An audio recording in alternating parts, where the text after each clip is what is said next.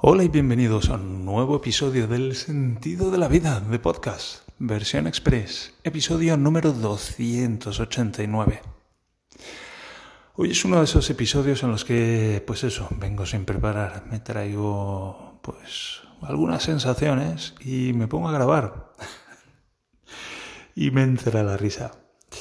Y me pregunto de qué voy a hablar. Por ejemplo, hace un momento acabo de llamar a una farmacia que hay aquí y acabo de preguntar si necesitan un, un conductor. Un conductor. ¿Por qué? Porque a mí me encanta conducir y estoy buscando un trabajo a tiempo parcial y pues he visto que esta farmacia, que además está relativamente cerca de aquí, pues tiene un servicio de un Liefer Service que llaman, que es un servicio de reparto de medicinas. Y no sé si las reparten a otras mm, apotequen, a otras farmacias o si lo reparten a domicilio. Pero bueno, pues a mí me encanta conducir y me encantaría pues eso, cargar medicinas y repartirlas por ahí. Suena como algo así, un win-win. Yo conduzco, disfruto, hago algo útil y me pagan por ello. Entonces he llamado y, antes de eso, pues esta mañana, es que esto empezó ayer cuando vi, mm, mi suegra me pasa la, unas hojas del periódico donde hay como la bolsa de empleo, la Job Bourse se llama. Y por cierto, un saludo a todos, que últimamente estoy muy mal educado y no saludo a nadie. Un, un saludo. Y, mm, y estuve mirando los empleos que hay.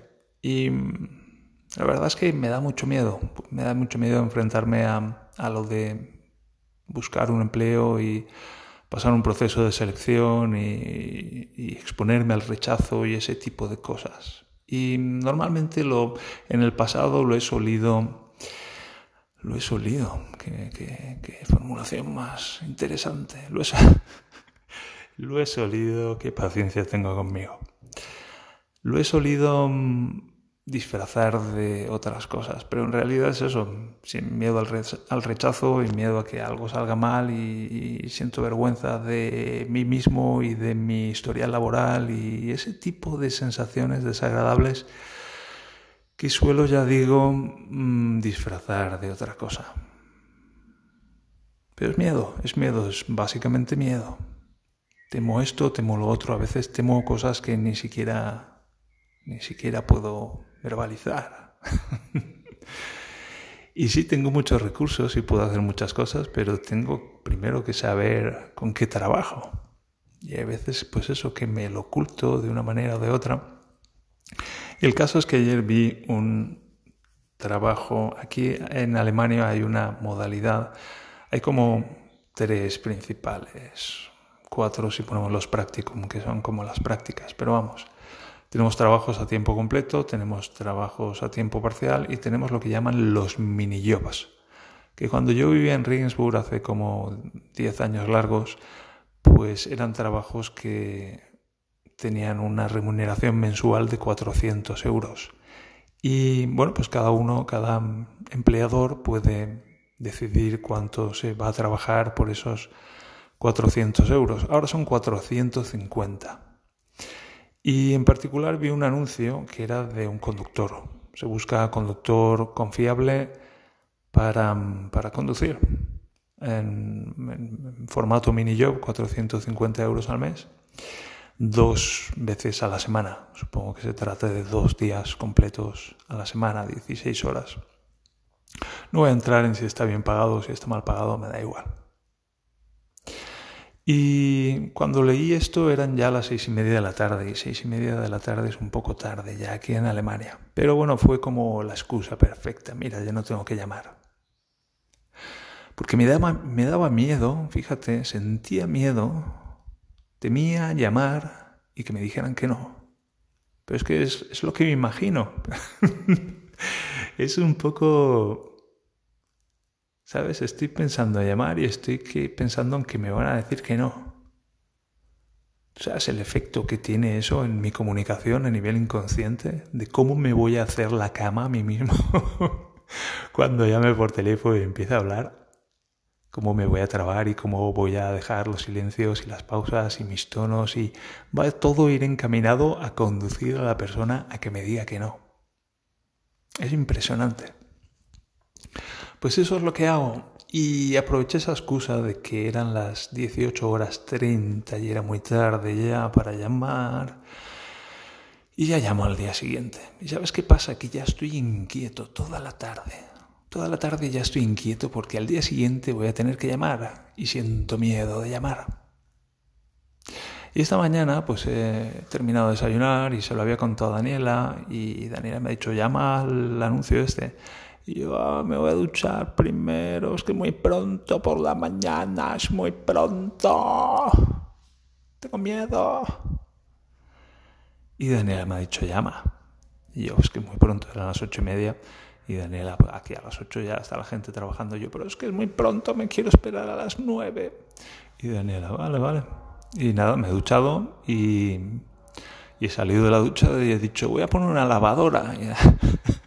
Y me ha dicho, llama. Y tienes que llamar también a la, a la farmacia, a, a la farmacia al preguntar si necesitan un conductor. Y yo, no, es que tengo miedo, tengo miedo de que me digan que no. No. tengo miedo de que me digan que no. Es cierto que hoy tengo uno de esos días en los que en algún momento me echaré a llorar. Porque, wow, wow. Estoy entrando más en contacto todavía con el retorcimiento de los hombros, que es como, no puede ser, no puede ser que mis hombros estén así retorcidos. No solo el hombro, es todo lo que va desde la columna vertebral hasta el hombro y más allá pero claro, a los dos lados. Entonces es como todo lo que va entre los hombros y más allá. Y está retorcido, retorcido de la hostia. Y que, que yo me haga consciente de que eso está retorcido y que de verdad es así, que eso está retorcido, entonces significa que eso ha estado así los últimos 30 años. Y me hace preguntarme, ¿cómo he podido vivir así? Mientras también mucha mala hostia, de hostia voy a encontrar a quien me hizo esto y, lo mato, lo mato, lo mato, ya está, punto. Pero claro, hay otras circunstancias en mi vida. Soy padre, soy marido, tengo cosas que hacer, además de matar gente. Entonces, pues, tengo que encontrar un equilibrio y lo puedo hacer, así que estoy en ello. Pero eso no quita que yo sienta lo que siento, porque soy un ser humano. Entonces, pues siento lo que siento.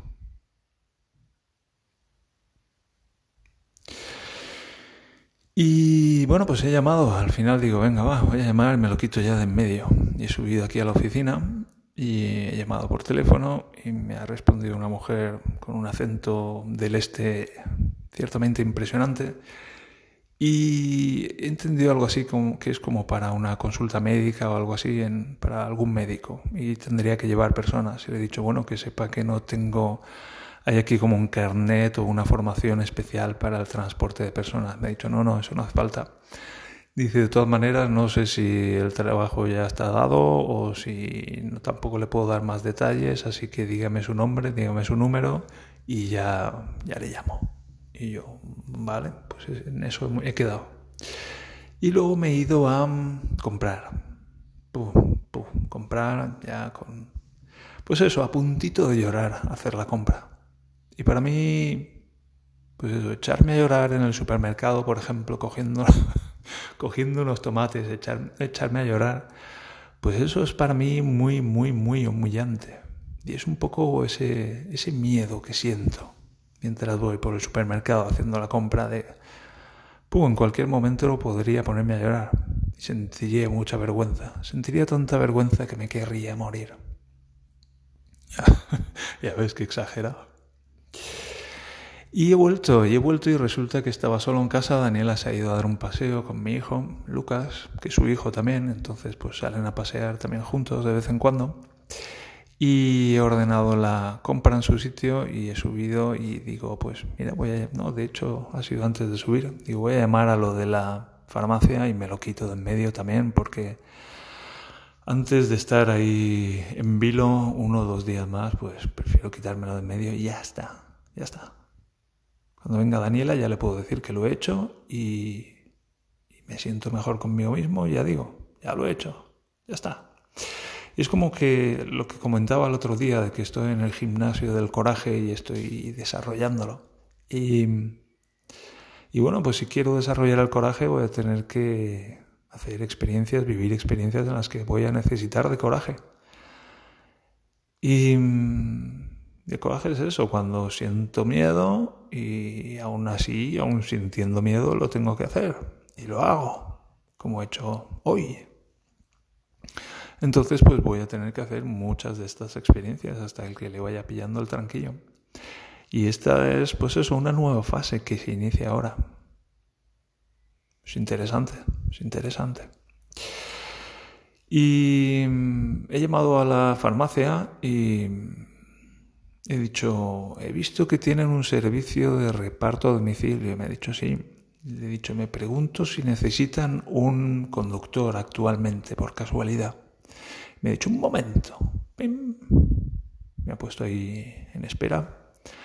Y un momento después ha vuelto y ha dicho, le voy a dar un email y ahí puede usted escribir. Y yo, ah, pues muchas gracias. Toma nota del email y ahora mismo en cuanto termine de grabar esto, envío un email. Cierto, ayer no grabé el episodio porque Daniela se fue a Múnich a trabajar y yo me quedé todo el día con el Lucky y bueno, pues no, no grabé el episodio. Eso sí, nos lo pasamos muy bien, el Luke y yo. Primero fuimos a comprar breches, fue su primera experiencia en una panadería. Hasta ahora, dado corona, pues no había entrado nunca en una panadería y flipó, decía, nana, nana, nana. Nana para Lucky es comida. La categoría comida es nana. Entonces ahí había nana por todas partes. Y estaba nana, nana, nana, nana, señalando en todas direcciones, diciendo nana, nana. Ah, dicen que los de Valencia decimos mucho lo de nano. Wow, pues mi hijo debe de ser muy valenciano. Venanas por todas partes. Chiste más malo. Y luego cogimos el cruiser, que hemos comprado una, una anjenga que llaman aquí, un, un remolque para niños, que es como un carrito romano que se engancha a la bicicleta mediante un adaptador y se pedalea y se arrastra el carrito detrás. Y la verdad es que va muy bien, es fácil llevar y el, el, nano, va dentro. Y podemos, pues eso, hemos ampliado nuestro rango de, de acción. Y ayer pues nos fuimos al Sheridan Park, que es un parque que hay aquí cerca, que por cierto me encanta el parque, eh, me encanta el nombre, Sheridan Park. Es que aquí en Augsburgo había, las afueras de Augsburgo en particular, había, pues eso, muchos americanos de, después de la guerra. Y vivían allí en el Sheridan Park. El caso es que luego tiramos hacia la derecha y seguimos, seguimos, paralelos a la carretera, llegamos a un puente que llevaba yo un tiempo buscando, que es un puente peatonal que pasa por encima de la carretera. Y aparcamos ahí el cruiser, el enganche desde el carrito, y bajé al Lucky y wow, le dije bienvenido al paraíso Lucky Line. Coches por todas partes, coches, camiones pasando por abajo, por la izquierda, por la derecha, constantemente. Estaba el tío encantado y yo a su vez encantado de, que estuviera tan encantado. En fin, lo voy a dejar aquí y me pregunto cómo titulo a esto. Seguro que se me ocurre algo enseguida. Que estéis muy bien y me pregunto si estáis vosotros también ejercitando el coraje. ¿Cómo os va? ¿Qué experiencias vivís? ¿O todavía no os atrevéis? Que estéis muy bien, que prosperéis adecuadamente y nos encontramos en el próximo capítulo del Sentido de la Vida de Podcast versión express. Últimamente menos express que nunca. Adiós.